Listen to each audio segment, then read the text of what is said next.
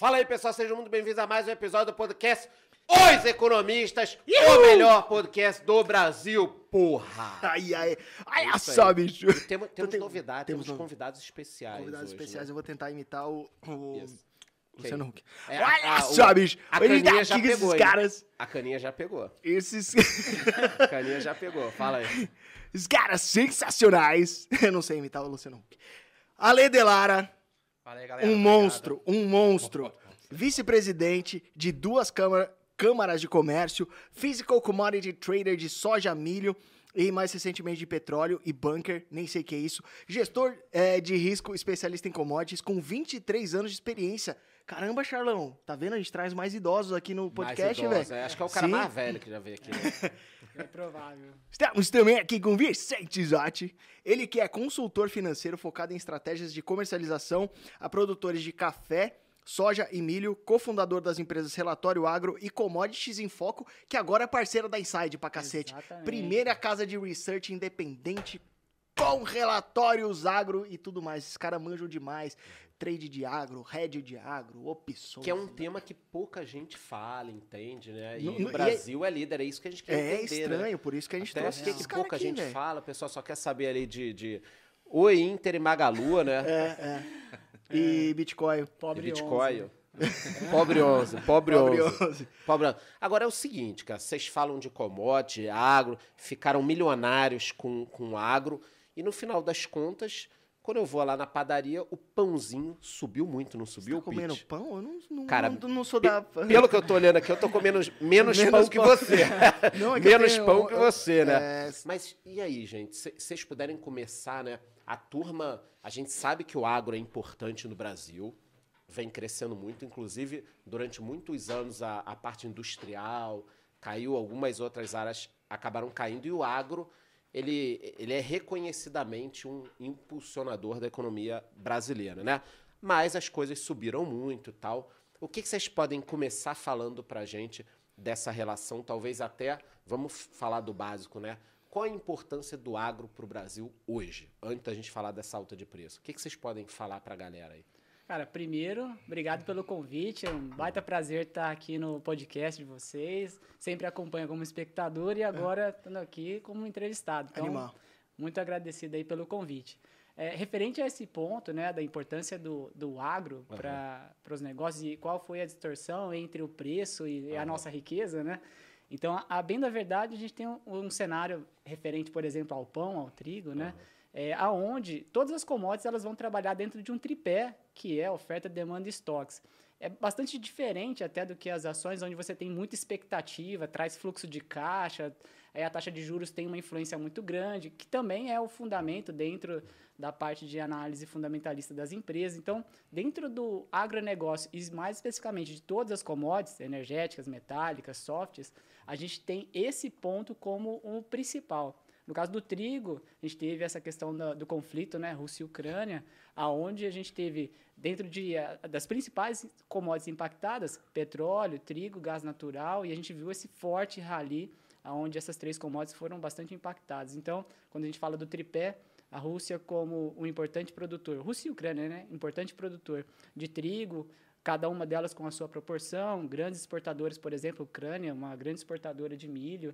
Então, mexeu nessa, nesse tripé, cara. Mexeu no tripé de oferta, demanda e estoques, o preço vai acontecer. Então, esse susto mais recente que a gente está tomando tem muito a ver com a guerra Rússia-Ucrânia, é isso? É, se o Ale quiser até aí, complementar. É, também, Charles, também. Porque a guerra é recente. O ciclo de alta da commodity Exato. ele está vindo desde meios de 2020. Por quê? E respondendo até inicialmente, antes disso daí, sobre aquela tua pergunta, a importância do agro, Uhum. É, é até difícil dizer qual que é a importância de agro para o Brasil, porque uma indústria de pneus, por exemplo, que usa a, a, a, como que é a seiva da seringueira, lá o latex, Ah, latex. ela- Essa indústria de pneus, ela é do agro ou não é? Porque ela usa um produto do agro. Uhum. Então, qual que é o percentual do PIB que pertence ao agronegócio? Então, a gente tem uma estimativa entre 20% e 40%. é Dependendo do que você incluir, então, Dependendo né? do que É. você incluir nessa cesta de agronegócio. E as commodities, elas vêm desde o início da pandemia, lá em 2019, ela veio subindo, vieram subindo, subindo depois daquela queda lá em março do ano passado, porque muitas cadeias de suprimentos, incluem produção, inclui transporte, inclui oferta, inclui demanda, se quebraram ali e não se restabeleceu essa normalidade. Então, esse choque de oferta, principalmente, encontrou um choque de demanda, principalmente no ano passado. Quando havia uma expectativa das coisas começarem a melhorar, a Rússia invade a Ucrânia. E aí o kit guerra vai para a estratosfera. Trigo, milho, petróleo e gás natural. Mas o gás natural ele foi na Europa, não nos Estados Unidos. Nos Estados Unidos ele tardou um pouco. Agora, milho e trigo, principalmente, e o petróleo veio nessa carona, ali ele agravou uma crise que já vinha desde 2020. Então é uma situação Ocorre, mas complicada. o cidadão comum, o cara que está nos assistindo aqui em casa, obrigado até por nos assistir, ele tem uma grande dificuldade de entender o seguinte: ok, vocês estão falando isso aí, que o preço subiu, mas a guerra é na Rússia, o Brasil produz o trigo, o pão é feito aqui. Por que, que a gente tem que seguir o preço lá de fora? Você tem essa dúvida, Pete? Eu, eu teria essa dúvida se eu fosse você, Charles. Mas eu não tenho, porque eu já fui um grande trader de commodities, É, tá? isso é isso. Mas, Mas- o mas cidadão o ci- comum, o a cidadão pessoa tem comum dificuldade. Até essa coisa do petróleo, né? Eu canso de pegar Uber Uhum. e táxi, o cara fala assim, é um absurdo a gente seguir o preço internacional se o petróleo tá aqui. Então, se o petróleo é nosso. o petróleo... É, que porra é essa? O petróleo é ou não é nosso, né? Então, eu acho que tanto pro trigo, que eu tenho essa dúvida, conforme o Pete falou, mas o, o petróleo que o Uber e o taxista têm, por que então que a gente tem que seguir o preço internacional se tá tudo aqui, é tudo nosso? É, vamos separar, né? Eu acho que o Ale pode falar um pouco de petróleo. Ganhou e dinheiro pra cacete com É. petróleo, eu te conheço. Então, deixa ele no É, petróleo, agora ele vai segurar essa bronca. A resposta do Ciro trigo. Gomes eu já sei, mas eu queria de chegou a você. 50 milhões. Ah, o problema do petróleo, ele é o refino, é a produção de derivados. Então não é o petróleo em si. O Brasil ele é autossuficiente na produção do petróleo, tem a Petrobras ali O bombando Lula falou que a gente era petróleo. autossuficiente aí. O problema é o refino e a qualidade. Não existe um petróleo igual ao outro. Começa, começa essa é a primeira questão. Então, cada bacia que você explora petróleo, ele tem uma densidade, um teor de enxofre, uma viscosidade, uma, um peso que fala que a densidade é diferente. Começa por ali. Quando nós chegamos na capacidade de refino do Brasil, estrategicamente no passado foi, foi optado por não ter uma capacidade plena, como acontece com armazenamento de grãos, por exemplo, como acontece com ferrovias e todos esses problemas. Então, essa necessidade de importar derivado, e desde 2017 a Petrobras, no governo Temer, decidiu utilizar a paridade de importação dos derivados para fazer a formação de preços no Brasil, sempre que é- há uma relação que a gente chama de crack spread, que é o custo de processamento do petróleo, ele vai atingir a gasolina e na importação da gasolina ele vai encarecer. Não é só o petróleo e a gasolina, é a taxa de câmbio também. Se nós tivéssemos uma taxa de câmbio a 4 reais, a paridade seria favorável a uma manutenção dos preços. Mas sobe petróleo, sobe gasolina, sobe frete, sobe câmbio, aí não tem quem sustente os preços do petróleo nesse sentido. E aí a Petrobras tem que repassar. E se a Petrobras subsidiar o preço do petróleo, ela vai quebrar outras refinarias que são independentes.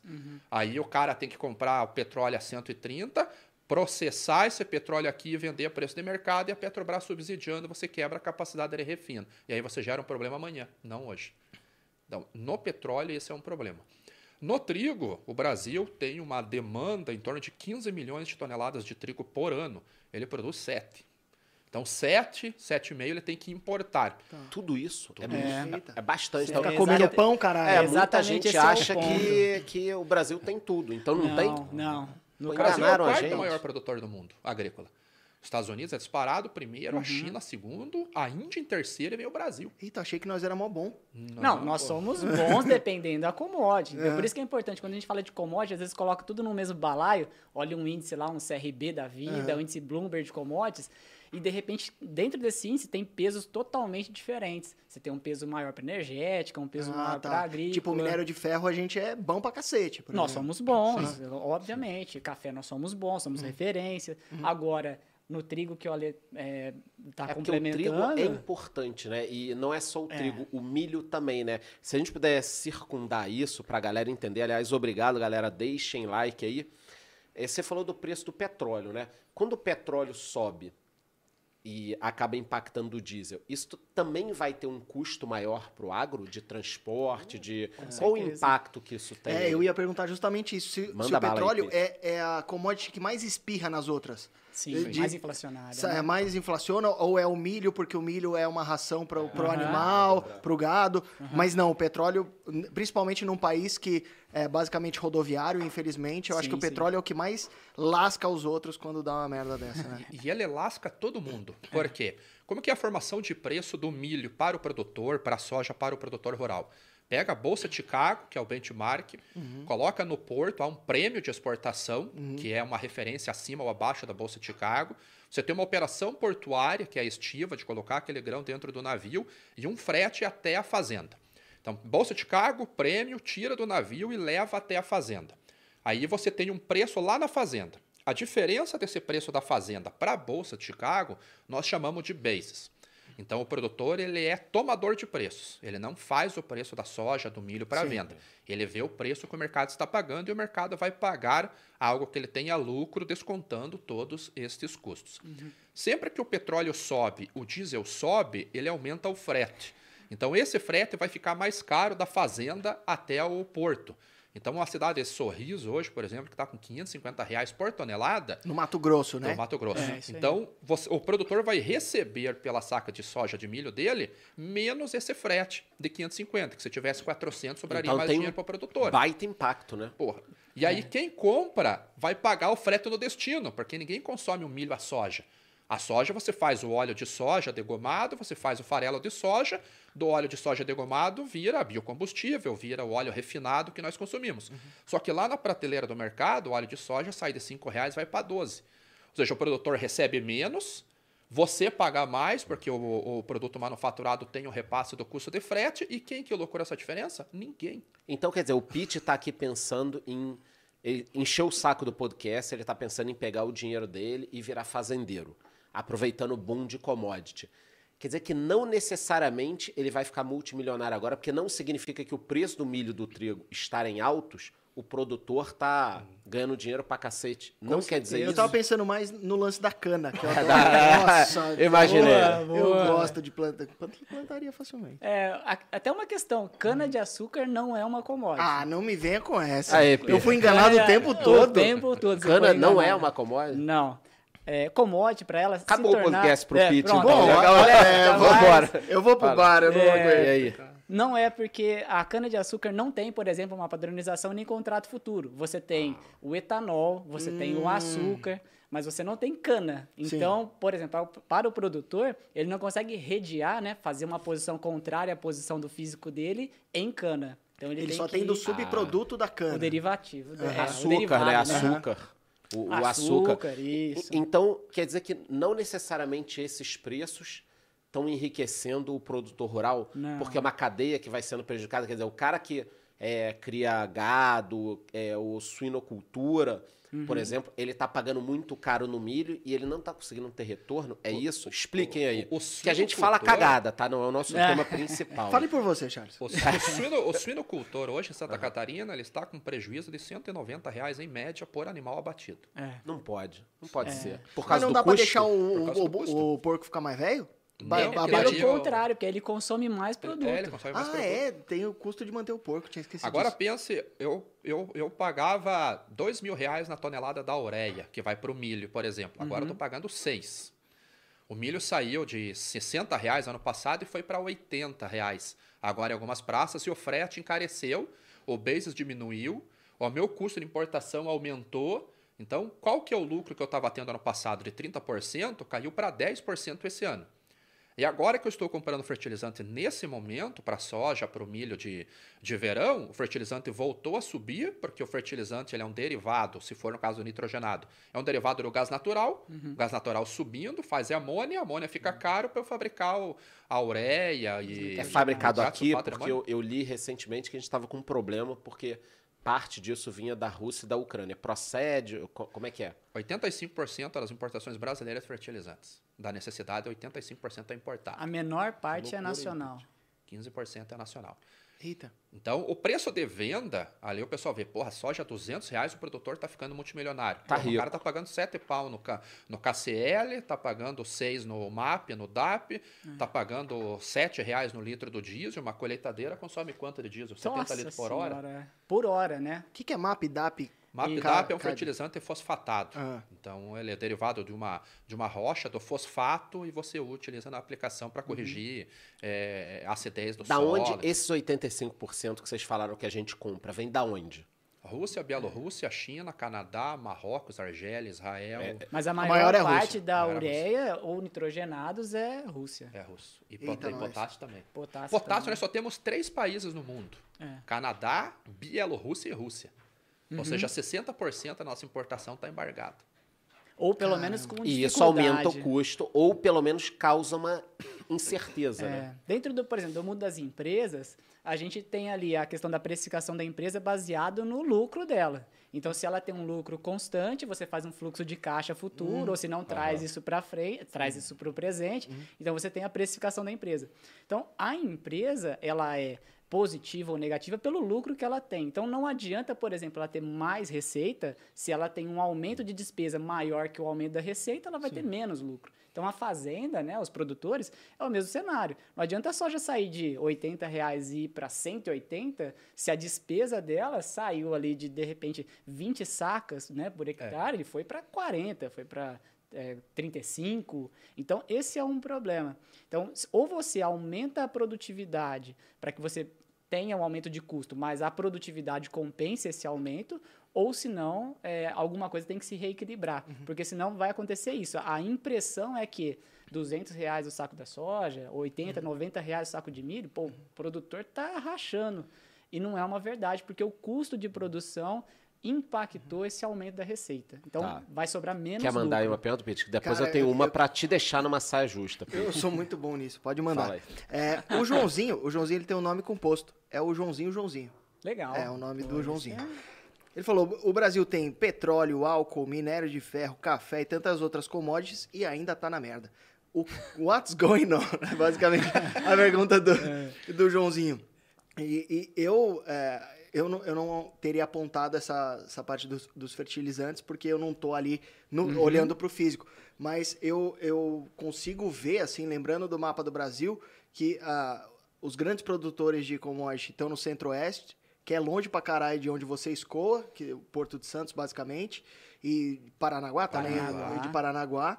É, e o custo de transporte é muito alto, porque você tem o transporte rodoviário, porque subsidiaram durante muito tempo, e é uma pena a gente não ter o transporte ferroviário, que é mais seguro e bem mais barato. Vocês acham que esse é um dos cânceres que o Brasil tem, assim, de ter uma malha ferroviária muito enxuta? É, com certeza. Essa questão da malha ferroviária, ela existe, né? Existe a Ferrogrão, que está sendo ali debatida, é um, um Debatida, caso- era uma- pra estar pronta. É, essa já, ó, então, era pra estar sendo renovada. Quem que é né? o desgraçado que tá É debatendo verdade, isso? né? É, tem essa, nele. É, exatamente. Até o STF está debatendo. É, Ah, de. Ah, tanta vontade, sair, né, de sair. debater, até os caras da STF estão querendo debater. Então, exatamente, esse é um ponto, né, um gargalo, né? Exatamente aumenta a dificuldade da, da questão da competitividade do Brasil. Se nós tivéssemos um custo logístico menor, o Brasil seria mais competitivo também externamente e certamente entrariam mais dólares, que faria com que a nossa balança comercial melhorasse. Então, tem um, um cenário aí imenso de melhorias para o Brasil referente à questão logística. É, tem, existe ferrovia funcionando, porém ela ainda é uma quantidade muito deficitária, depende muito. E, e ela não chega ali no last mile, né? Ela não chega É. ali tão longe, né? É, então, por assim. exemplo, quem produz muito lá no norte do Mato Grosso, por exemplo, tem uma dificuldade, porque ou ele vai, ele vai poder embarcar isso por Barcarena, vai tentar fazer ali. Onde que é Macarena? Barcarena. Não, o Pete lembrou da música Macarena, não Ah, é? eu sou- eu sou- É, não, eu sei que Onde foi uma que é piada. Barcarena? né? É. Onde que é esse bagulho aí? Lá no Nordeste, então ele vai tentar fazer essa. no norte, é, no norte, no isso. norte. Belém. Vai- isso, Belém ele vai tentar fazer essa, esse deslocamento por lá. É. Ou se não, o cara que está mais ao sul, ele vai ter que pegar ali um, uma- um processo que é ferrovia com é, transporte rodoviário para poder escoar isso. Então, realmente, o custo de produção é uma dificuldade. Porém, Escoamento é o que é. lasca mais. Mas eu ainda acredito que o que ele perguntou se é porque o Brasil ainda está nessa situação, eu acredito que tem a ver mais com questões é, geopolíticas, com outras questões do que o agro. É, porque o agro faz o seu papel. O- Hum. Dentro do agro, é, aliás, dentro do PIB, o agro é muito representativo. Porém, aquilo que nós recebemos de dólares, se a gente socar no fiscal, né, pacote de bondades e tal, Uhum. aqui não é uma questão política, eu só estou comentando esse balanço. Por que, que a gente ainda não está melhor? Eu acho que é isso, falta um pouco de investimento dentro do cenário agro no Brasil, e aí vai de, assim, das não, não- políticas, não, não né? é só o agro, e aqui eu É. não vou defender o Brasil, eu vou defender as commodities. É, a gente tem essa ideia de olhar só o preço de venda. Eu, porra, minério de ferro a cento e, e lá vai É. pedrada, Agora a Vale vai, soja. Só que na economia, e aí vocês sabem muito melhor do que eu, existe um negocinho chamado termos de troca. Uhum. E o termo de troca em todos os países que tem a moeda commodity, que, ou seja, a moeda é altamente vinculada à commodity, Brasil, Austrália, Estados Chile. Unidos, Canadá, os termos de troca nesse momento estão ruins. Porque nenhum país, com a globalização, começando ali na década de 90, estrategicamente os países jogaram toda a produção para a Ásia. Então, pô, o cara precisa comprar uma peça de um trator, ou de um maquinário, a Vale precisa comprar, vem da Ásia. Então ele não vai vender o minério de ferro a 150 dólares e lucrar 150 dólares. Ele vai ter que comprar uma peça para um caminhão que custa 2 milhões de dólares, porque não é feito no Brasil. Então, os países de commodities, nenhum está surfando uma onda favorável agora, porque os termos de troca estão uma droga, estão muito, muito fretes prejudicados. subiram muito, Então, tudo. tudo, frete, capacidade de armazenagem, peça de reposição, a logística. O Brasil não tem armazenagem. A nossa capacidade de armazenagem é de 85%, Estados Unidos é 114% para grãos. Ferrovia, quem tem é a Vale. E aí a Vale, cons- a Vale tem uma vantagem que ela tem ferrovia e tem navio. Então, como o contrato de minério de ferro lá na bolsa é negociado para a China, é CFR China, ela tem um custo logístico dentro de casa, não precisa contratar um terceiro. Só que o bunker marítimo, que é o combustível de, de navegação, ele saiu de 900 dólares a tonelada e foi para 1.500 dólares a tonelada. E o navio consome 30 toneladas por dia. Uma viagem para a China são 32 dias. Meu Deus. E ela tem que entregar esse frete pelo preço da bolsa mais um prêmio. E esse prêmio é 9, 10 dólares a tonelada. Aham. Então, como que a, a empresa vai ter um lucro surfando uma onda do minério de ferro que chegou a 220 dólares, sendo que o custo de frete aumentou, ah, o dólar aumentou para o custo dela também. Então, pela economia brasileira ser altamente dolarizada, os termos de troca acabam sendo prejudicados. E não tem como surfar uma onda de commodities. Eita, nós. Você falou que você ia me ofender. Eu, não, vai. tem uma pergunta. Antes da pergunta, momento jabá, tá? Temos um link aí, um QR Code para um e-book gratuito de dividendos e temos um negócio fenomenal que o Pete trouxe. Faça o jabá, por favor. Ah, Pete. bom demais. É, a gente fez uma parceria, é, a, a- Inside Research é uma casa de análise independente, fez uma parceria com a Commodities em Foco, que é a empresa deles. Então, é, alguém perguntou como é que eu invisto em commodity ou como é que eu tra é, faço proteção em commodity sem me lascar. Vou deixar, o- vai ter um link aqui, ó. Já botaram, já botaram, o link Code, tá ali. O link tá aqui embaixo também. É, link para recomendação de commodities tá aqui na, na descrição. E, e é isso. É isso, então Aproveite, porque assim, eu já, eu já operei milho e boi muito bem, justamente porque eles têm tendências, tinham, né? não sei, eu parei de acompanhar, mas eles Uhum. tinham tendências muito longas. Então só ficava rolando contrato e eu ganhei bastante dinheiro nesse mercado, mas eu nunca vi um boi na minha vida. É, tira depois, além do Chaves. É, então. lá. É, a, eu a ofensa É, eu já era sabia pra que ele. vinha, ele eu já sabia que ia vir ofensa de lá, eu já Caraca. antecipei, entendeu? Não, eu ia falar da ofensa, que Vai. o Pete, o curte muito a Greta Thunberg, o. Leonardo DiCaprio e tal. É. Mas a, a minha pergunta é a seguinte: é, o jogo de commodities no mundo é uma briga muito séria. Né? Com certeza. E os países usam algumas armas que não necessariamente são tão aparentes. Nos últimos anos, a gente tem visto um ataque muito forte ao agro brasileiro, né? Como destruidor de mata, como queimador, como é, coisas meio esdrúxulas do tipo o brasileiro bebe 15 litros de agrotóxico por mês, umas coisas assim surreais. Mas as pessoas acreditam, até porque a própria mídia daqui impulsiona esse tipo de conteúdo. Então, o Brasil é visto como o maior vilão do meio ambiente hoje no mundo. Do outro lado, nós temos visto a Alemanha e alguns outros países da Europa crescendo até a queima de carvão, que seria o negócio, o pior É, negócio do mundo. Exato. Porque eles tentaram lacrar, né? É. É. Aí, qual a Sentaram. opinião de vocês? Quer dizer, de um lado atacam o Brasil, que não é vilão, e do outro os países vão passando tudo o que eles querem. O que, que vocês acham que está acontecendo? É um ataque porque o Brasil está crescendo, é um player importante?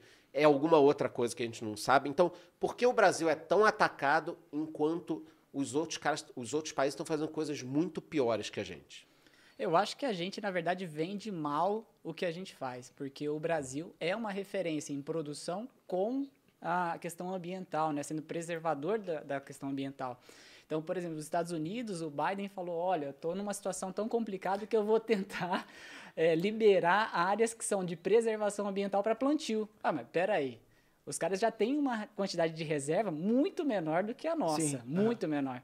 E ainda vão pegar daquilo que é reserva deles e diminuir para poder plantar, para sustentar o mundo. Aham. Então essa questão ESG, né, ela é, ela é relevante, eu acho que é importante nós tomarmos é, decisões que sejam ali cada vez mais a, preservar o ambiente, mas produzir mais dentro da área que nós já temos. Eu acho isso muito legal. Só que o mundo inteiro tem que fazer isso. Não dá para o cara começar a queimar carvão para gerar energia, já que o gás natural ficou ali com um custo de aquisição para eles pela questão do, do conflito Rússia e Ucrânia, todo esse embrólio caro, e de repente virar para o Brasil e falar assim, ó, beleza, Vocês são que- o pulmão do mundo. É, Ah, exatamente, é, Preservem o pulmão enquanto eu, eu fumo derby. É, exatamente. né? O cara pega três derby, coloca aqui, acende e fala assim, ó, mas você não pode fumar, hein? Então, não- é, as coisas acabam não se convergindo para a mesma situação. Então, existe o Acordo de Paris, que é muito restritivo, que traz ali uma pressão ESG sobre todos os países. E aí, o que acaba acontecendo é isso. Eu acho que nós vendemos mal a visão do Brasil. A comunicação é, é ruim. A comunicação é ruim. Falar que, por exemplo, o gado que solta um peido lá e gera problema no gás carbônico e tal, é isso que polui o mundo, eu acho que eu acho que com certeza, eu acho não, eu tenho certeza que é muito menor o impacto do que uma usina de carvão para produzir energia. Sim. Então, eu acho que esse é o ponto. Até na questão da pecuária, o pessoal tem produzido, por exemplo, é, carne, né, que é o boi gordo, dentro, por exemplo, de um processo é, floresta-pecuária. Então, ele tem produzido madeira, ele tem É, melhorado o ambiente. Consórcio, silvicultura, pecuária. Exatamente. Então tem várias coisas que nós estamos fazendo aqui, os pecuaristas, pessoal da agricultura, que é preservar o ambiente com produtividade. Uhum. Então eu acho que é- tem um tom aí de lacração que o mundo quer dar Sim. nas costas do Brasil. Que Você é quer, man- um... você quer mandar um. um, um... Fala, Vai, eu um sei abraço tá. pra Greta. Eu sei que tá. Não, Greta. gente, mas ó, Ah, na- cadê Tava a Greta? guardado, É vai, mesmo, Olha pra aquela Greta? câmera. Mas o lance É isso, é é que não, não é só a, a, a Greta. Por exemplo, recentemente a Dilma falou que o Brasil devia melhorar essa parte de sustentabilidade e citou a China como exemplo de sustentabilidade. Então, é, Pô, a Dilma aí também você pegou uma base o, complicada, né? o, o- Brasil sofre muito, mas eu não sei até que ponto isso não é um ataque ao crescimento do agro brasileiro, porque começam as histórias das sanções, né? Tipo, É. a rede francesa de supermercado não vai comprar carne que não for certificada da forma tal. Aham. E aí isso começa a ficar preocupante, porque a gente pode ter problema lá, lá na frente. O que, que você acha dessa Sim, história do é, meio ambiente? Olha, em 2020, final de 2020, a Dreyfus, na França, falou que não ia comprar mais soja do Brasil para alimentar o seu rebanho de aves lá. Né? A Dreyfus, que é o maior produtor lá da, da, da Europa.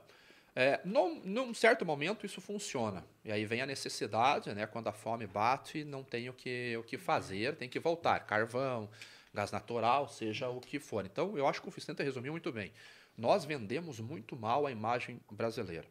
No Brasil, nós temos dois negócios. Um é uma parte boa, que é o Código Florestal. Então, qualquer propriedade hoje tem que manter um percentual que vai de 15% a 80% de, de floresta dentro da, da propriedade.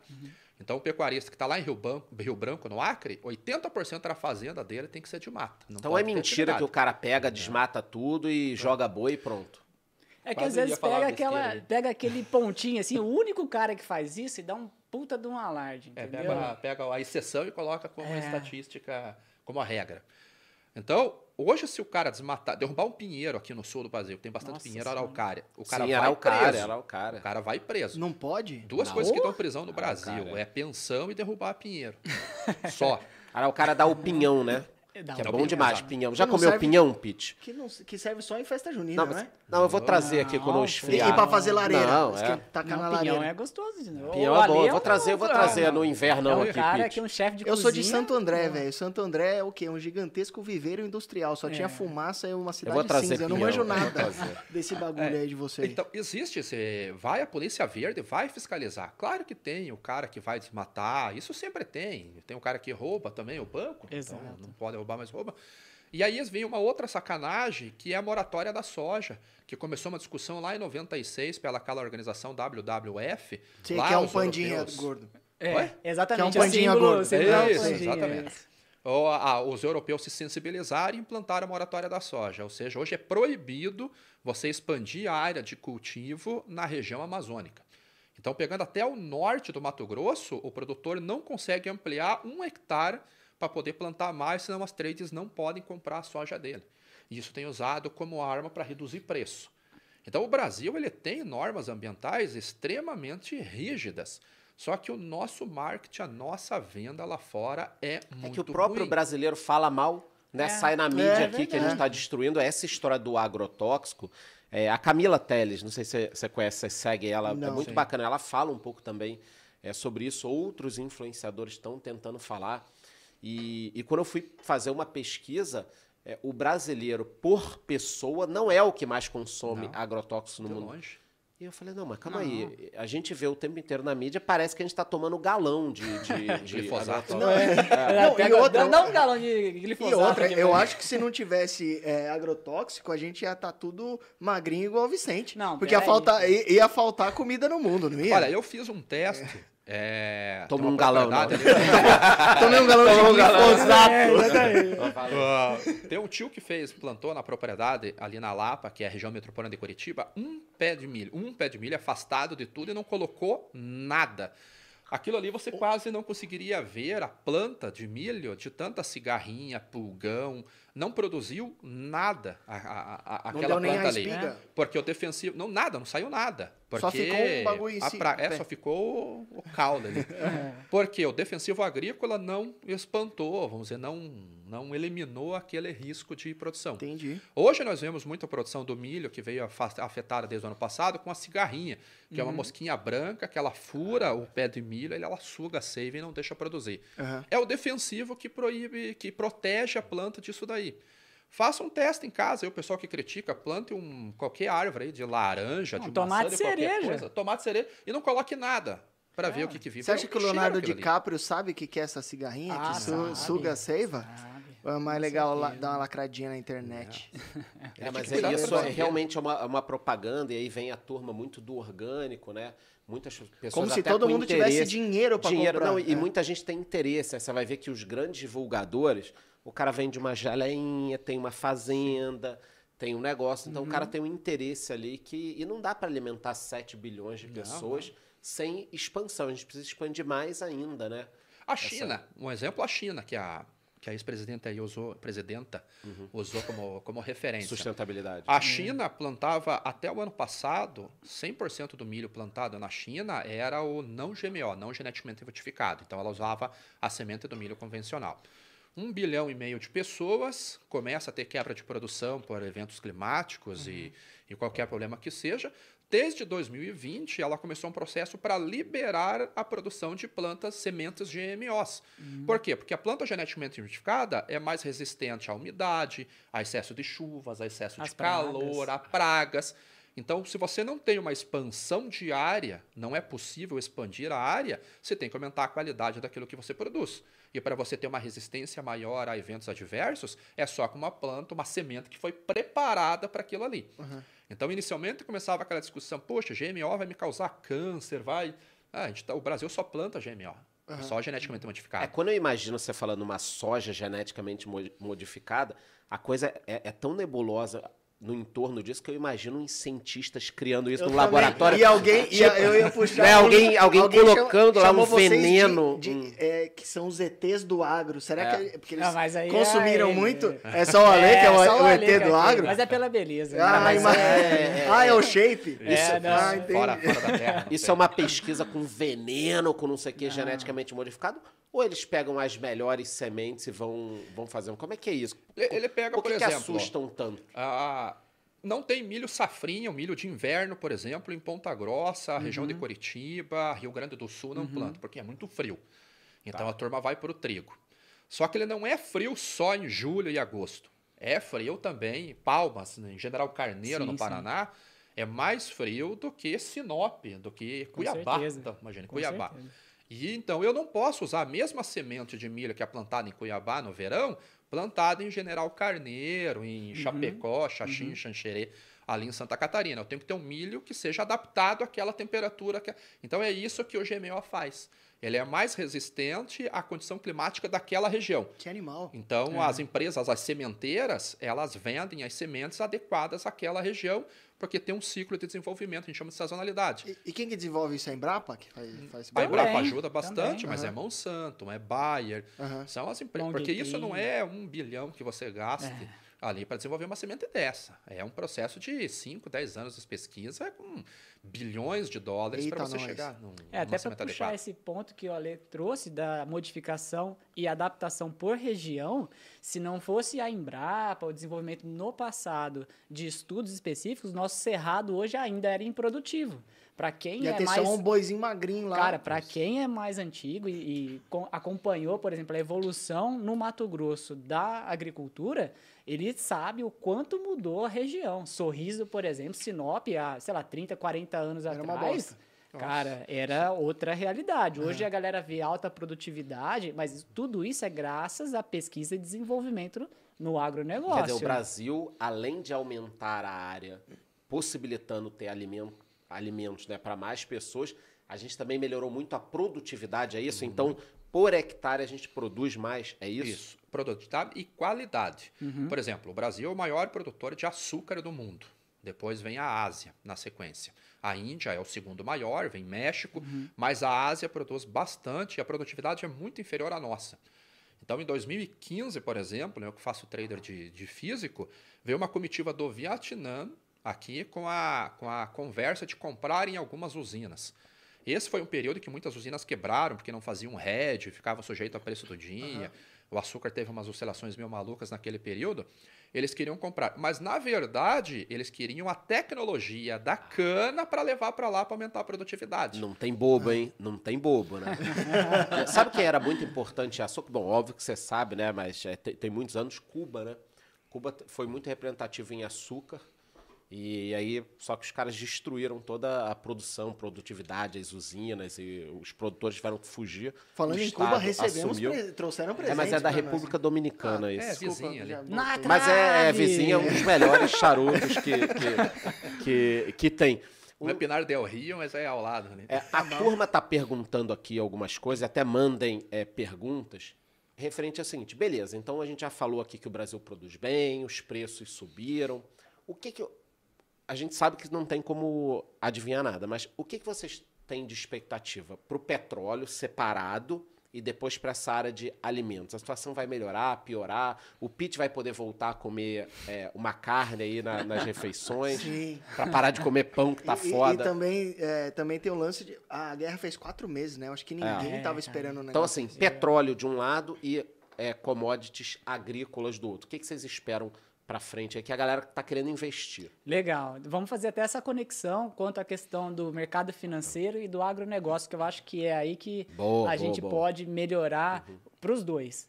É, o Brasil, sendo um, um ótimo produtor, ele ainda é um péssimo participante dentro do mercado financeiro, dentro das commodities. Porém, é, a gente está tentando fazer aí um trabalho de divulgação para o, o agronegócio, que existem derivativos que são possíveis de serem utilizados para o produtor como uma contraparte, que é o hedge, e para o investidor, que existe também os derivativos para que ele possa se posicionar a favor de uma alta ou de uma baixa em determinada commodity. Então, olhando, por exemplo, as agrícolas, lá na Inside existe aí fazendo o jabá da Faz, da faz pra mim enquanto eu tomo uma Pode fazer, tem o link, acabou de botar o link aí, É, porra, aí, ó, o link link. aí, ó, pra quem quiser. Então, lá na Inside a gente tem, por exemplo, uma ideia de operação aí para investidores, que é... a Para, gente- para, para. Daqueles caras. É João Aqueles caras que são... Não, não, não, dá o trade agora. É, exatamente. Não, não, fala aí, tô zoando. Então a gente tem uma ideia de operação na soja que visa ali se aproveitar da baixa da soja, mas segundo os fundamentos, segundo o estudo que, que é feito, né? Se- é, estudos climáticos e tudo. Eu vejo que É. vocês mandam uns bagulho de tempo lá, eu falo, mano, virou a Maju Coutinho, o Ale Delar. É velho. Coutinho. Ué, é, é, exatamente. Ah, é? Branco do olho, né? É, deve ser, deve ser. Então a gente fez um estudo todo fundamentado, com base na questão, principalmente do tripé, oferta, demanda e estoques, aonde a gente via ali uma possibilidade da soja ter uma, uma queda aí, principalmente olhando o segundo semestre. Aí quem for assinante do, da Inside, né, que fique à vontade para poder fazer ali a, a consulta ao produto. E também quem é assinante do Commodities em Foco, nós discutimos isso diretamente sobre várias commodities dentro do nosso produto também. E vocês vão passando as trade ideas pra galera, né? Então Exato. veio uma ideia ali, achou uma brecha, vocês mandam, acho que via Discord pra galera. Isso, nós temos ali um grupo de discussão, onde nós eh, debatemos todas as ideias e análise de várias commodities dentro desse produto, e aí o pessoal vai interagindo, então é uma questão colaborativa. Então esse link com o mercado financeiro é importante ser feito também. Sim. Dentro do, da, da parte ali dos produtores, a gente tem ali a, a consultoria, mas aí é um, um cenário bastante diferente, porque tem conexão com o físico, bases, custo, tem várias estratégias que o produtor pode utilizar, custo e carrego. Aí, aí é- é uma questão mais pessoal, porque depende de- do cenário de cada produtor. Aham. E aí, conectando a sua pergunta sobre é, o cenário dos grãos, eu deixo o Ale para responder sobre as energéticas, a gente tem no segundo semestre várias questões embutidas ali. Então, é importante separar o que é dentro das agrícolas, né? é, cada commodity. Então, se a gente olha, por exemplo, a soja, tem uma questão sazonal, tem uma questão de demanda, né? A China ali, apesar de ser a maior demandante da soja, com uma representatividade enorme, o Brasil um grande produtor, Estados Unidos um grande produtor, né? Esse ano provavelmente os Estados Unidos passará o Brasil na produção de soja, caso eles realmente consigam cumprir tanto a expectativa de área de plantio quanto a produtividade. Então, apesar da China ser esse grande demandante, pode ser que ela demande menos. Então, nós temos esse cenário, e aí, com base no estudo que nós fizemos, existe essa possibilidade. E aí teríamos uma queda no preço, pelo menos momentânea. Porque tem esse equilíbrio, né? Então, se você tem uma, ofer- uma expectativa de oferta maior, uma expectativa de demanda menor, tem um estoque de passagem maior, então isso pode pressionar os preços do contrato futuro. Isso eu estou falando para os, os especuladores, o cenário para os, Isso na soja. na soja. Tá. No milho, nós temos um cenário para o Brasil. Então, olhando o milho B3, por exemplo, que o Pitt foi um, um cara que CCM. operou. Exatamente, contrato futuro CCM. Qual- de qual vencimento você tá falando? O, por exemplo, O é vamos falar do. É isso. ah, você falar tá de do, brincadeira comigo. é, o cara é especialista. É o... e aí a gente tem esse cenário, por exemplo, milho setembro, uma pressão muito grande, porque você tem o estoque de passagem do milho verão para o milho safrinha grande. O produtor olhando, por exemplo, o conflito o Rússia e Ucrânia, ele acreditou que de repente o milho fosse explodir de preço, sei lá, 120 reais, 130 reais a saca. Sendo que aí esse cara do milho verão segurou, o cara do milho safrinha também não vendeu, aí também não vendeu a soja, quer dizer, os estoques estão abarrotados de milho e soja para vender. Tanto que tem muitas imagens circulando na internet de vários armazéns armazenando milho no tempo. Então não está dentro de um silo metálico, por exemplo. O cara forrou Deixou o chão, aberto? Foda-se. Deixou aberto, cara. Várias imagens. Isso aí é, para mim, é, é, o, é a fotografia de como o milho está pressionado no curto prazo. Então pode ser que o milho não derreta, mas pelo menos ele Você fica falando de é, pressão de curto prazo, bastante de oferta, bastante de demanda. O, o tema dessa live era ciclo de alta das commodities, se, se chegou ao fim ou não. Eu já tomei umas pingas, eu preciso dar uma mijada. Enquanto eu vou. Alguém quer explicar aquela curva de oferta e demanda? Pode ser o Charles ou vocês que. É muito da hora ver uns caras do agro explicando os bagulho, que eles são mais diretos que nós. Como é que funciona essa relação entre oferta e demanda? E. E ainda tem uma terceira variável bacana. E, Oferta, e o demanda estoque, e, e o estoque, estoque, e o né? estoque que é o tripé, né? É, porque diferentemente de alguns produtos, tipo um computador, alguma coisa, você não consegue aumentar muito e diminuir a produção quando você quer, né? Depende da natureza também, né? Então, vem uma intempérie aí, piora ainda, ainda O que, mais. que é Entendeu? o Charles deu uma engasofada aí. Toma uma pinga, você tá muito tenso. Não, daqui a pouco, daqui a pouco. eu daqui a dar um pouco eu vou vai mesmo. lá. Alguém Então- explica os ciclos da É, não, podem das falar, até se você também quiser complementar a parte dele, que você ia ficar com petróleo, né? Ele, ele falou um pouquinho do milho e tal. Petróleo, qual, qual a expectativa aí? Tá. A primeira coisa que eu quero. Hoje, as commodities, quero falar. As commodities são os ativos mais importantes do mundo. Não existe nada mais importante que, que commodity. 100% das empresas do mundo tem alguma relação com commodity. Nenhuma deixa de ter. Claro, vai ter uma de serviços ali que talvez não. Sim, até- está conectado. Até empresa tech, né? É, a- Agora- Chips e aí precisa silício. Agora, ou- isso. Agora, uma coisa que eu quero falar, eu vou falar olhando para a câmera. Investir em commodities não é comprar ações da Petrobras. Isso não é investir em petróleo. É investir na Petrobras. Para investir direto na commodity, existem vários derivativos. Existem contratos futuros, existem opções, existem ETFs, existem ETNs e existem as empresas correlacionadas. Então, hoje, para investir no petróleo, por exemplo, com 250 dólares, 200 dólares, já é possível investir no petróleo através de opções. Como que nós olhamos uma commodity, entrando já na tua pergunta, para fazer o investimento? A palavra mais importante em commodity é sazonalidade. Então, sempre tem um ciclo. Commodities agrícolas, elas possuem sazonalidades pelo lado da oferta, porque eu tenho um período que eu tenho que plantar, tenho desenvolvimento vegetativo e um momento de colheita. Como a Bolsa de Chicago ela é a mais importante, quando nós falamos de commodities agrícolas, até softs mesmo, como café, cacau, açúcar e algodão, a sazonalidade daqueles contratos futuros da Bolsa de Chicago é a sazonalidade do mercado norte-americano. O que, que acontece? Em maio começa-se o plantio, e em setembro começa-se a colheita. Então há um comportamento de baixa natural para as commodities no segundo semestre, lá na Bolsa de Chicago, por causa da sazonalidade. Então, dentro do, ofe- do tripé de oferta, demanda e estoques, a oferta aumenta nos Estados Unidos no segundo semestre. Então, é o primeiro ciclo que nós temos, mais curto, é a sazonalidade. Commodities softs e eh, energéticas e metálicas, elas possuem sazonalidade pelo lado da demanda. Porque eu posso produzir 100 milhões de barris de petróleo o ano inteiro. Mas eu tenho um período sazonal de julho nos Estados Unidos que aumenta o consumo de petróleo.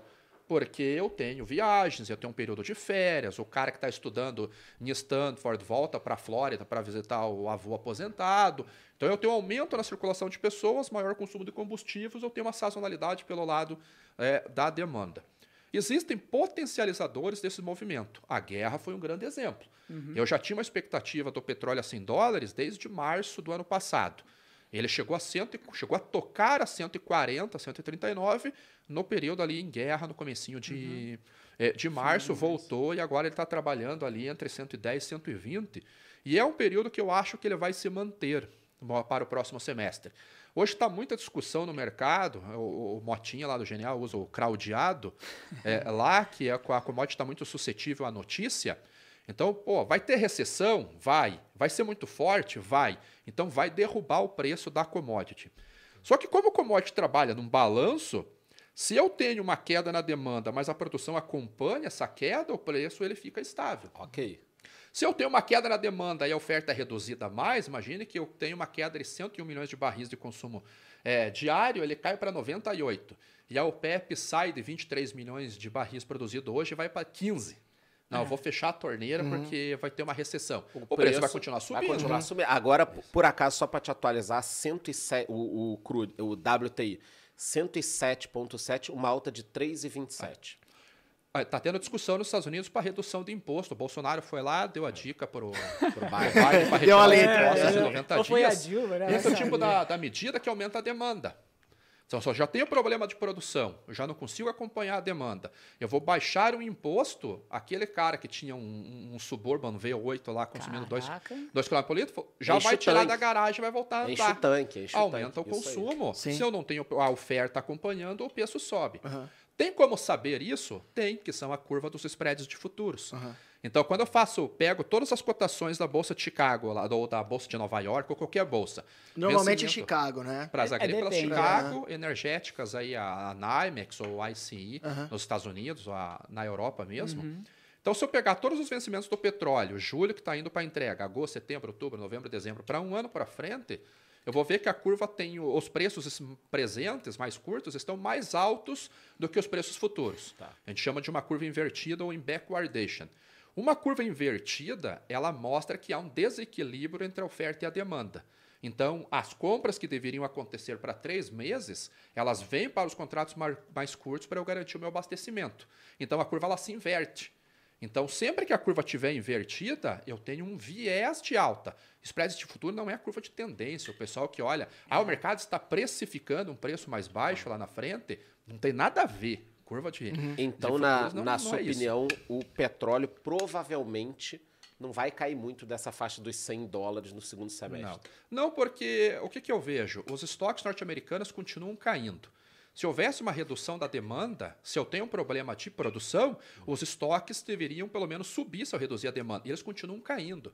Os SPR lá, os Strategic Petroleum, isso, eu nem lembro o que, que é, significa lá, Reserve. reserves, é, eles estão nos menores níveis desde a década Cara, mas de como pode, né? 90 Porque pela primeira vez o galão lá passou de 5 dólares. da gasolina. E mesmo assim eles continuam consumindo, né? Continuam consumindo. E está ainda. Se, se pegar naquele site Gas Price, sei lá, na média está abaixo. Mas pega a costa oeste, que é onde está Las Vegas, Califórnia. É, Parte de é em férias, né? Seattle. Entretenimento, né? Isso.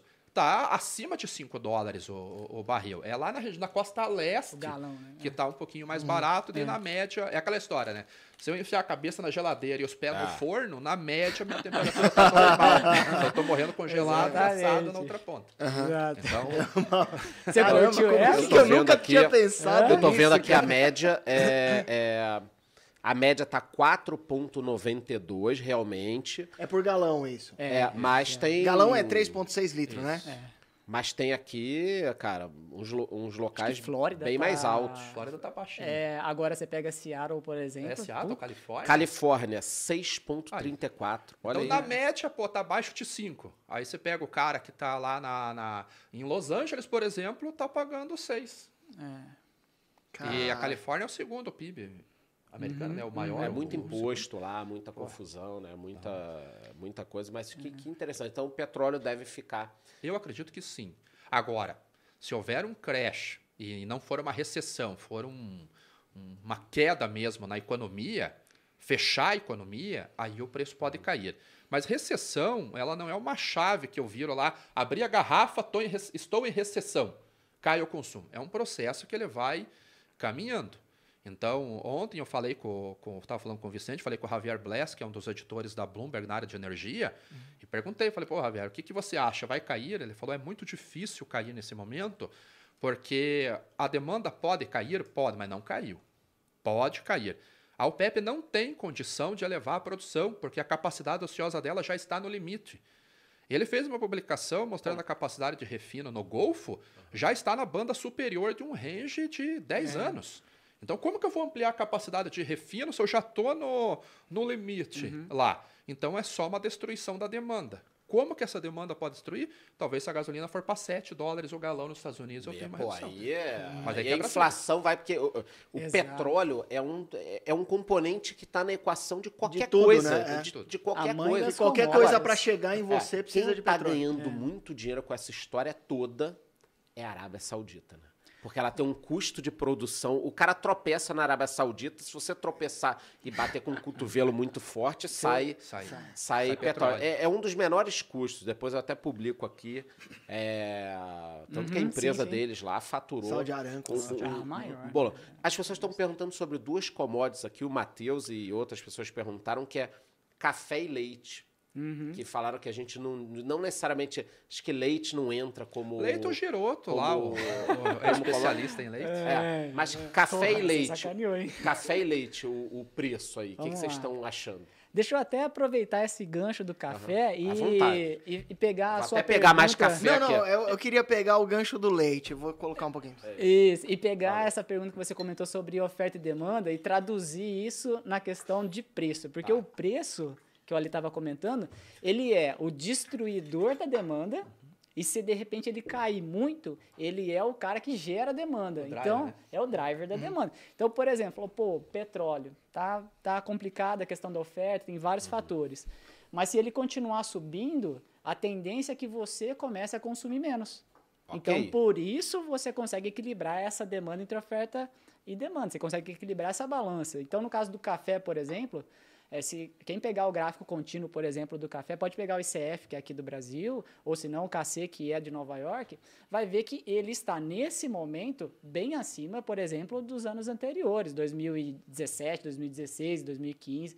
Ele está em patamares mais elevados, mas por quê? Porque ele precisou subir para que ele limitasse a demanda. Se o café no supermercado tivesse R$ 9,00, R$ 10,00 o pacotinho de 500 gramas de café, Eu lembro quando eu pagava R$ 2,99. Caraca, isso aí você quebrou Quando muito que o foi? cafeicultura, hein, cara? Pelo amor de Deus. É que Faz subiu muito. não. O café nos últimos, sei lá, 6, É. 7 anos, ele. Desde 2014, né? Aí teve uma queda e voltou a subir. É, Então, o que acaba acontecendo é, se você tivesse um preço, por exemplo, hoje, de R$ 9,00, a demanda continuaria a mesma, por exemplo, de 2021, e nós, 2020, 2021, e nós não teríamos mais café, acabou, tipo, zerasse os estoques. Aí é Então, ruim. o- por exemplo, a questão da pergunta sobre o café. Você tem estoques certificados, por exemplo, na ICI, que é a bolsa que você negocia, por exemplo, café arábica, que é um dos tipos de café. Você tem o robusta e você tem o arábica. Então, esse estoque ele vem reduzindo. Por quê? Porque o balanço está mais favorável à deteriorização desse estoque, porque a oferta está menor do que a demanda. Então você precisa consumir o seu estoque de passagem para que essa conta continue, aliás, para que esse produto continue chegando ao consumidor. Então essa é uma explicação do porquê o café saiu de R$ 9,00 lá a promoção do café no supermercado para 15, daí já está Que é chegando um a aumento 20 reais. percentualmente gigantesco, né? É, você dobrou o preço na, na ponta. Porém, naquele momento onde teve ali a sazonalidade, e você teve, por exemplo, em 2021 as geadas ocorrendo, o café explodiu, as, ah, as torrefações ainda conseguiram segurar por um tempo o preço do café, porque ela já tinha aquisição, então ela foi fazendo um preço médio de aquisição, só que chegou um ponto que ela teve que repassar isso ao consumidor, gerou a inflação. Então, no cenário do café, respondendo mais diretamente à pergunta, é, a gente tem alguns analistas apontando a um cenário é, aonde há uma oferta, por exemplo, de 41 milhões, 42 milhões de café arábica. É, aí eu sou especialista em café é, na questão do estudo, né? Não, não sou ali um barista, né? Mas eu estudo muito o setor e conheço ali e visito muitos produtores. Então eu, eu vejo a realidade do café. Essa situação de expectativa do mercado de 41, 42 milhões de sacas, ela não condiz com a expectativa que você vê no campo. Então, se você olha a planta, você olha os produtores, olha os principais estados Vai ser maior ou menor? Bem menor. Porra, então vai, pode subir mais ainda? Pode subir mais. Então Tá. um cafezinho, o, o pacote lá a R$ 6,99, Já estoca. esquece. Não, não, esse daí. Não 500 volta gramas mais. Você, não, não é que não volta mais, né? Porque na linha do tempo tudo pode, né? Você pode estar certo no momento certo ou errado no momento errado. Então, Uhum. Olha na linha loucura, do hein? tempo, eu não sei. De repente, sei lá, vem um. Todo mundo resolve plantar café. Aí tem uma mega oferta. Aí, de repente, o preço volta a cair. Mas essa é uma expectativa com base numa oferta e numa demanda que a gente está estudando. Então, a demanda de onde eu estou pegando? Com base no histórico e com base, por exemplo, na Organização Internacional do Café. Então, eu vejo a demanda global, o que vem ocorrendo, porém, existe um risco atrelado aí, que é a questão da recessão, que o Ale trouxe. Então, se você tem uma recessão e uma redução do poder de compra, o pessoal consumindo menos café, então é aquele equilíbrio. A oferta é menor, mas a demanda também cai, beleza, as coisas se equilibram, o preço do café tende a ficar na mesma faixa de preço. Porém, nesse momento, eu ainda vejo o déficit entre oferta e demanda. E afeta muito, né? o Aí vai afetar. Então, Eu já tentei tradar café. Mano, que volatilidade É, desgraçada. exatamente. Na época eu acho que era ICF. É, aí Aí você tem os o- vencimentos, Aí é depende igual você sazonalidade. Mas ainda tem o é. ICF ou mudou o código? Claro, tem. Nossa, eu lembro que abria uns gap de 3%. Eu ai, me borrava inteiro. É porque ele, ele acompanha basicamente a cotação do café nos Estados Unidos. Que também é volátil, assim? Depende da sazonalidade. Ah, Aí tá. por exemplo, agora nós estamos na colheita. É isso. Estamos no início da, do início para o meio da colheita. Então é um período que ele traz mais volatilidade. Uhum. Então dezembro eu tenho menos volatilidade do que julho, do que setembro principalmente, que é o último contrato da safra. Por quê? Porque dezembro eu já conheço a safra. Já conheço, já, tá, já estou terminando a temporada. Aham. Em setembro, Se, come, se cair uma geada agora, né? Ah, meu Deus. Não, vamos bater na acontece o madeira, movimento do ano passado, que ele é- sai de é. 120 para 180 e pula para 250. É, não, é um Eita, negócio nós. muito louco. É, A gente, não, é a gente doido. torce para que não ocorra. Falando especificamente Lógico. se de repente o cara é produtor de café. Cara, tô torcendo para não acontecer. Aham. Porque se acontecer, existe uma grande probabilidade de muitos cafeicultores saírem do mercado. Uhum. Porque, a, a- diferente de uma soja, de um, né, de um milho, de um trigo, é, que você planta hoje, daqui seis meses, cinco meses você está colhendo, o café, cara, você planta Quanto tempo? hoje, você vai ter uma safra cheia, três anos, quatro anos. Nossa, Você uma corre, você fica com o bumbum na reta muito mais tempo. É, E, e o custo, você tem que segurar, porque você não tem receita. Você só tem custo, três anos. Então você imagina o que aconteceu em 2021. O cara que tava lá com o cafezal e tal, beleza. Aquele ano ele ia começar a colher pau, geada. O cara já vai ter que esperar, dependendo do manejo que foi feito, tudo que aconteceu. Mas Nossa. imagina que foi um, assim, um impacto leve. Ele teve ali que fazer, sei lá, um processo pequeno que de repente daqui dois anos ele já teria novamente uma produção. Ou no- de repente um ano. Se cair de novo geada, cara. Meu, Então, é, um- É um- por isso que os mezenga brigavam com os Bergnazzi. Não, e outro detalhe, outro Caramba. detalhe Quem não que assiste você Rei do falou, Gado é louco. que nós, que, que, que nós falamos lá no começo, que são fertilizantes. O café hoje está 230, 228, 230 É. é, é, centavos de dólar por libra-peso. São três aplicações de ureia na produção do café. Três. por ano. E saiu de 2.000, 2.500 a tonelada para 6.000 a tonelada. São três aplicações Você por tem ano. que tacar a ureia no café. Três, É. sim. O- Eu tenho que um, ter do- nitrogênio. um dos aprendizados que eu acho que dá pra levar desse podcast aqui Que você precisa de um especialista, É, primeira coisa. de um especialista. Do- ou dois, talvez. Estão chamando vocês de gordo e magro. Não sei quem é quem. Ah, O aqui, gordo- ó, quem, aqui É, quem óbvio. inventou, ó. É aqui, ó. Ah, é? É.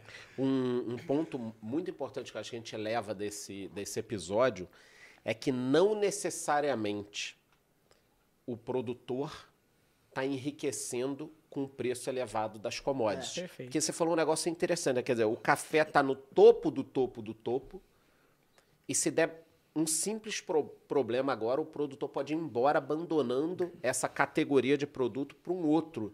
Né? Quer dizer, como é que pode a gente estar no topo do preço e o produtor não ter um ganho extremamente expressivo, né? É isso, cara. Olha que loucura. E isso acontece com milho, com a Petróleo, soja, Petrobras? com é. Se a Petrobras, o petróleo continua subindo. Claro que 80% da receita dela vem da, da, da- da comercialização do petróleo.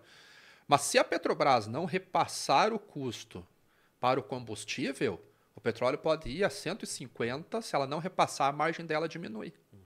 Eu tenho, eu tenho uma última dúvida que a gente já está se encaminhando no final. Não sei se o Pete Eu quer te- eu fazer tenho também. Uma, eu tenho uma aqui. É, eu posso você. matar? Eu vou Ah, pode, matar a minha aqui, é a, a última. Não, toma no, no Ô, louco. Que isso, Caramba, gente. que delicadeza. A última questão é é, é, nesse ponto é exatamente por essa linha do- dos produtores, de tudo, a gente já falou de, de preço, mas é a seguinte: vamos imaginar que não tem nenhum desses candidatos à, à presidência. Se fosse um outro candidato é, e ele pensa o seguinte: que o problema desses preços é que a gente exporta commodity. Então, se o Pitt entrasse na presidência e decretasse o fim das exportações esses preços diminuiriam? Porque é assim que boa parte da população pensa, né? O que, que vocês podem falar para as pessoas? Teoricamente, diminuiriam. Teoricamente, diminuiriam. Mas até quando isso seria sustentável? O Porque o mercado para. interno não consome o que o- a Petrobras produz. É. Nem perto. Uhum. Nem de perto. Soja, então, se o Brasil. Ah, o chinês é culpado, o chinês é um Tranca cara que está tentando baixar os. Todo comprador tenta baixar o preço.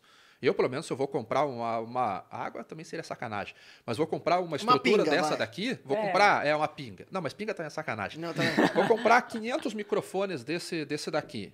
O cara tá me vendendo por, vamos arredondar o valor, mil unidades de monetárias lá. Ó, eu vou comprar 500, cara, eu não vou pagar mil, me faz aí por 600. O chinês vai fazer isso daí. Só que o Brasil produz 140 milhões de toneladas de soja e ele exporta 80 milhões.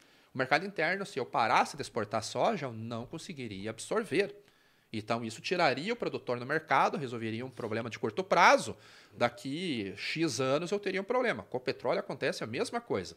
Se eu não exportar o petróleo, a Petrobras, 3I, 3R, Prio, Uhum. tudo isso daí vai parar de produzir petróleo. Daqui X anos eu vou ter problema da mesma maneira, mais grave. Como a Venezuela. Como cara. Como a Venezuela. É, respondendo até como economista a minha própria pergunta, muitos países tentam fazer isso e eh, o resultado é muito óbvio. O produtor para de produzir. Óbvio. Você imagina. Aí só piora a situação, Não. só aumenta o preço. Olha o que o Ale comentou da soja. A gente tem ali a maior proporção da produção exportada, certo? Então quer dizer que o Brasil não precisaria consumir tudo. Então imagina que haja ali, de repente, uma taxa para exportações, igual existe na Argentina, por exemplo, de retenções. E o que está acontecendo com as retenções no- na Argentina? Está fazendo com que o produtor não queira produzir. Sim. O cara para, o cara Você deixa mata oferta, é. o preço a- Aí o que acontece? arrebenta. Num primeiro momento, você fala: caramba, essa é a solução, hein? Você resolveu o problema da inflação no Brasil. Só que você matou a sua galinha dos ovos de ouro, você matou o produtor. Aí o cara não vai querer produzir, porque não tem ali a rentabilidade que precisa para o negócio poder fluir. Né? E aí o que acaba acontecendo? Você vai diminuindo, diminuindo, diminuindo a produção, até que chega a um determinado ponto que nem para o mercado interno já é mais suficiente. Olha aí, ó. Caramba. O melhor caminho que nós teríamos hoje, é, e uma utopia, seria equilibrar a economia e reduzir a taxa de câmbio. O melhor caminho hoje para nós seria a taxa de câmbio. Poxa, mas o produtor vai deixar de vender a R$ reais a soja dele por dólar. Mas ele compraria também todos os insumos mais baixos. Então, na relação de O troca, combustível estaria Melhora. menor. tudo estaria menor. O problema é que cada vez que vai vir uma medida que resolveria a economia, vem uma interferência política de político de todas os, as escolas, direita, esquerda, centro, de cima, de baixo, tentando intervir na economia. E isso você deteriora a taxa de câmbio. E sempre que você tem uma economia altamente dolarizada e a tua moeda é, é, valoriza, desvaloriza de uma maneira muito rápida, você tem esses gaps na economia que você não consegue resolver o problema. Então, um câmbio mais baixo melhoraria relações de troca, melhoraria termos de troca, baixaria custo de produção, venderia no mercado internacional pelo preço eh, eh, de mercado. Como trata-se de commodity, se eu tivesse um custo menor, eu poderia melhorar o meu basis, que é o prêmio de exportação. A bolsa cairia, o prêmio subiria, o produtor ganhava mais no físico em vez de ganhar mais no derivativo. Mas é uma utopia imaginar que o Brasil possa equilibrar a sua economia a ponto de reduzir a taxa de câmbio e equilibrar o, o- o cenário geral. Então, O- a o- saideira é tua. A O, saideira o é tua. Marcial, só, só- vamos só responder um mano que ele falou. É, Charles, ele até pediu pra você, ele deve ser seu fã. Olha que bom gosto do Marcial.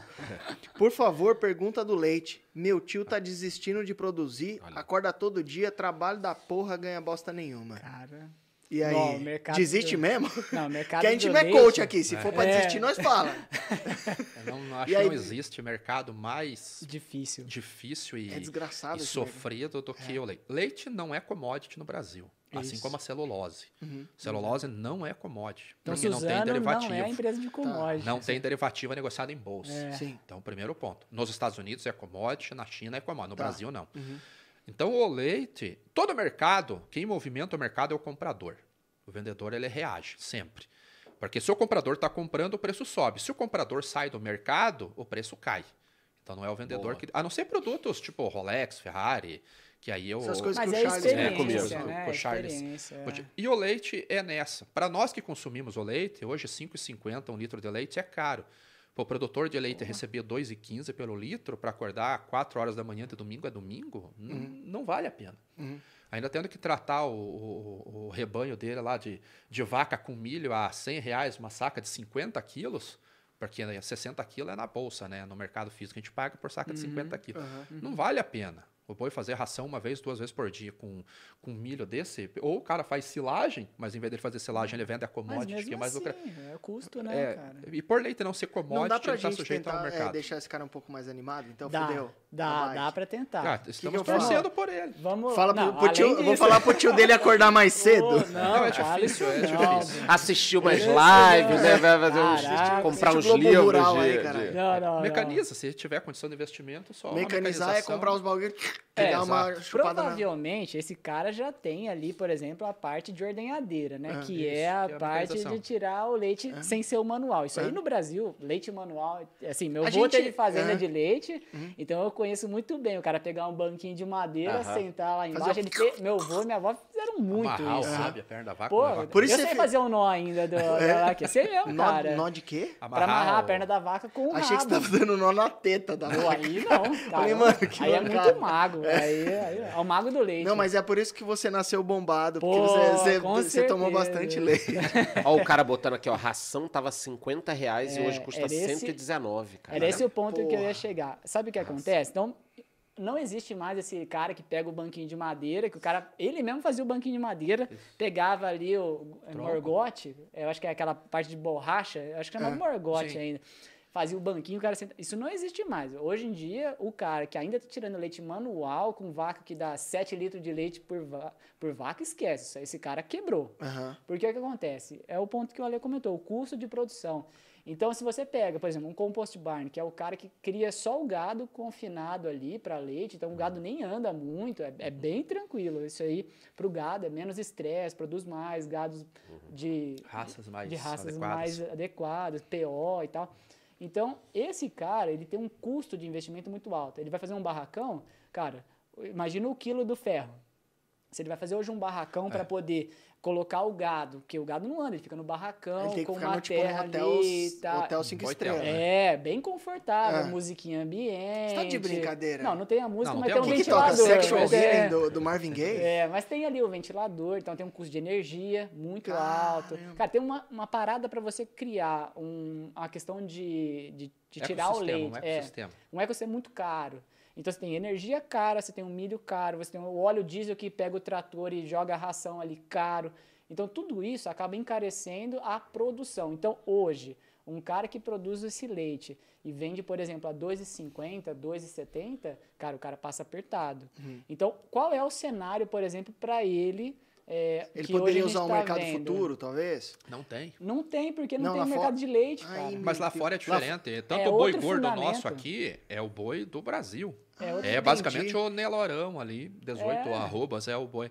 O, o, o feeder cattle nos Estados Unidos é o boi americano. É outro- 100% outro confinamento, fundamento. outra Que raça. maluquice do e tudo mais. Então, o que ele pode fazer, que é para tentar ajudar ele aí nesse cenário, é se a gente tem um cenário, por exemplo, autista, não estou falando que é, mas para ele pensar. Se a gente tem um cenário autista no segundo semestre para o milho, ele pode tentar, por exemplo, fazer uma operação em bolsa, NDF, opções, contrato futuro, aí depende do que o, o consultor dele vai indicar, Travar o milho agora. ele Travar o trava o custo de custo de aquisição. Aham. Pronto. É uma questão representativa para o cara que cria em alta escala. E ao mesmo momento, ele pode, por exemplo, se ele quer limitar o petróleo, ele pode, ou o diesel, né, na verdade, ele pode tentar fazer alguma operação no petróleo. Porque se vier uma explosão de custo, milho, a questão do petróleo, ele tem alguma coisa que pode limitar aquilo e dar competitividade para ele. Entendi. Agora, nesse cenário de hoje, cara, sinceramente, tem pouca coisa. a ser Ou, e dá pra, eu vou colocar aqui no chat, dá pra você testar sete dias grátis esse, esse plano da Inside com a Commodities em Foco, você tira a dúvida lá com eles, você se vira aí com eles, porque não é... Assim, é, esse commodity em foco, Pete, ele é focado 100% no especulador. No investidor. Agora, por exemplo, nessa semana, com essa derrocada da soja, ali muitos assinantes estavam posicionados, a turma está apurando o ganho de 200, 150, 200% na posição de 800 dólares. Aham. Então, coloca 200% sobre 800 dólares, Bacana. porque fizemos todo um estudo, uma discussão ali com as Vocês centenas de acertador pra cacete. Isso é um ali Ah, e tamo tentando, vimos um né? cenário X. A turma se Estamos posicionou. tentando. Vocês são os ET das, commodities. É né? assim. Bom, então, galera, ó, tem Ó, e-book de tem. dividendo, tem relatório do Pitch e Pitch, temos que Vamos- encaminhar vamos- pro final. Vamos, é porque eu preciso é, tomar Isso. uns leite lá embaixo e Como comer achamos também. os convidados? Não, faça as cara, honras, va- Pitch. vamos, vamos só uma pra, pra gente tentar é, matar em cinco minutos, se der. Manda aí. É, porque perguntaram aqui, e das empresas que estão listadas em bolsa, como por exemplo Agro 3, SLC, é, Raizen, o que, que dá mais dinheiro, investir nessas empresas ou os trade ideas da Commodities em Foco? E aí você já fala suas... Depende. Vai, É, bota, Aquela desen- resposta que todo mundo Desenrola gosta, o seu né? charuto na mesa, Aqui, rapaz. Todo mundo gosta. Depende é a resposta do economista, É, não? É, não vem me Sabe, copiar sabe não, por cara. quê? Você não consegue ser holder em commodities, porque contrato futuro É. tem vencimento. Boa. Então, se eu vou entrar no etanol aqui na, na B3, se eu vou entrar no açúcar em Nova York ou em Londres, eu tenho um prazo de né? validade. Eu comprei É. o contrato dezembro, até o final do mês de novembro, aquele contrato fecha. Eu tendo, eu tendo ajuste positivo ou negativo. Uhum. Raizen eu posso comprar e entregar pro, deixar para o meu bisneto, enquanto a empresa estiver Uhum. ativa e, e ações nego- sendo negociadas, eu consigo manter isso dali. Então, se ele tem um perfil de holder, ele vai comprar, vai para a empresa, porque commodities não tem jeito. Ele quer especular, pegar sazonalidade, pegar esses movimentos Ou até rápidos travar também. travar, também tem validade. Ele vai para commodity direto. Vai para o contrato futuro, vai por opções, vai para ETA. Pô, é muito caro eu comprar contrato futuro de petróleo, não tenho 5 mil dólares. Compra um ETF de uso lá que custa 30 dólares lá. A cota replica o movimento. Então, soja tem sazonalidade, como o Vicente disse ali.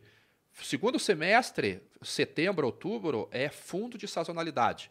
Então, era a hora do cara, não é recomendação, é um estudo de comportamento. Se eu tenho esse comportamento, é hora de eu comprar uma put, é hora de eu vender contrato futuro para aproveitar essa sazonalidade. Pô, cheguei no fundo. Então, é hora de eu comprar uma call ou comprar contrato futuro para o vencimento da sazonalidade de alta, que é março e maio. Sim. Então, para ir à especulação, eu prefiro commodity, porque o ciclo é mais curto por causa de sazonalidade. Aham. Então, o cara que fez uma análise boa de petróleo, ele pegou Você, petróleo de suponhamos. 80. Oi? Você, vamos É, supor. um exemplo. É, É, o cara que ficou rico com petróleo, né? o petróleo foi de 100 para 130, 30 dólares por contrato, pegando os extremos, né?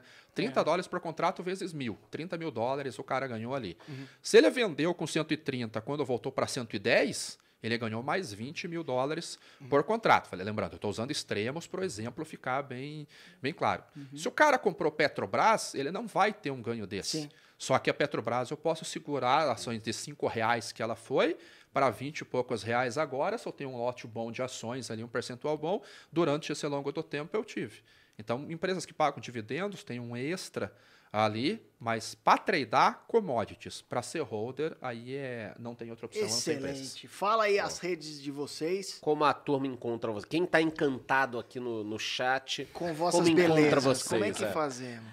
Ó, a gente é ativo no Twitter e no Instagram. É, o Ale tem ali Instagram. as mídias Caralho, dele. mano. Nunca vi o mano do Mato Grosso falar Instagram. Não, eu sou Ribeirão é. Preto. de- Ribeirão Preto. Ribeirão Preto. Não, mas é, a gente está ativo nas mídias.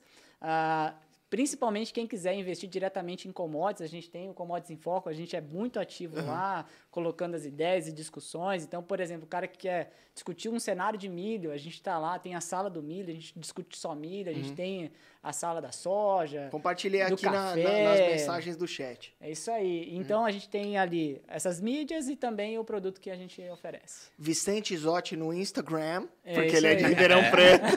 Não, não é que eu sou de Ribeirão Preto. Ale, Dera, Ale Delara, underline. Ale de Lara Underline no Instagram, No no, in- Instagram, no Instagram Twitter, e no no Facebook. Twitter. Twitter. E para quem é produtor, pro agronegócio, eu tenho um canal do YouTube, Ale Delara. Todo dia eu faço um canal, é, uma Um abertura de mercado, primeira hora do agro, às 8 horas da manhã, depois do Cabral. Ali do 7 e 10 do Cabral, eu faço primeira hora do agro, programa de meia hora, onde eu falo de agronegócio. Abertura de mercado e sempre tem um conteúdo educacional ali. Ale Excelente. Delara no YouTube ou Ale Delara Underline no Instagram e no Tá, Twitter. quem, quem- quem- quem quiser é, dar um follow É, neles. É, tá É. Já tá- quem quiser acompanhar as trade ideas que Aí, eles tá dão, é, mande, deixei o, o- o link aqui. A gente fez uma parceria muito da hora na Inside, é, com a Inside. Fiquei muito feliz quando vocês foram lá na Inside. Falei, mano, esses caras manjam demais. Porque não era igual eu que ficava tomando uísque na frente do computador. Eles vão no porto de Paranaguá, eles vão visitar o produtor lá na casa do caralho. E isso tem muito É, valor tem, porra, pro. imagina o que ele falou do café, né? Cê tá vendo a planta saber? ali, porra. Você ia É, ter que erguer um, um drone aqui e chegar no Mato Grosso? Commodity, commodities é um contrato futuro, é um derivativo, é, mas é um produto do mercado físico. É um derivado. Não tem como você lastro tá no dissociar. Exatamente, é o lastro. Não tem como você dissociar o que acontece na bolsa do que acontece no mercado físico. Como nós fizemos essa, essa parceria agora, essa sociedade lá agora, nós levamos essa visão do mercado físico para fortalecer ou a- a- a- é, simplificar uma visão de tela. Porque a gente não é só o trader de tela, com todo respeito aos traders de tela, nós não somos só traders de tela. Nós levamos a experiência Suja a do trader bota, físico. né? Suja a bota. Literalmente. Beleza, é isso, Pete. E como nos encontros? Quem quiser que me aguentar, e ninguém aguenta mais, né? me procure no YouTube, Economista Sincero, ou no Instagram, charles.vix. com W. Não esqueçam do e-book gratuito aqui de dividendos e do relatório do Pete. E Pete, se alguém ainda quiser te encontrar, que eu não sei Quer se é o caso. pra lá? Deixa aqui. Lucas Pitt com T mudo, vai. Vai que você não me digita igual o nome da cantora, não sei, alguma coisa assim. Lucas Pitt no Instagram e no YouTube estamos como Pit Money. Yeah. Falei isso aí corretamente? Agora você mandou Caralho, moleque, tô, É, tá tô arrebentando. Pitão, é isso. junto. Mais uma. Valeu, Galera, irmão. muito obrigado. Falou, pessoal. Aguardo vocês semana que vem aqui na próxima. Se Meio ainda dia. tiver um golinho, né, Pete? Meio-dia, quem Valeu, fez, fez. galera. Quem não Valeu. fez, não faz mais, patrão.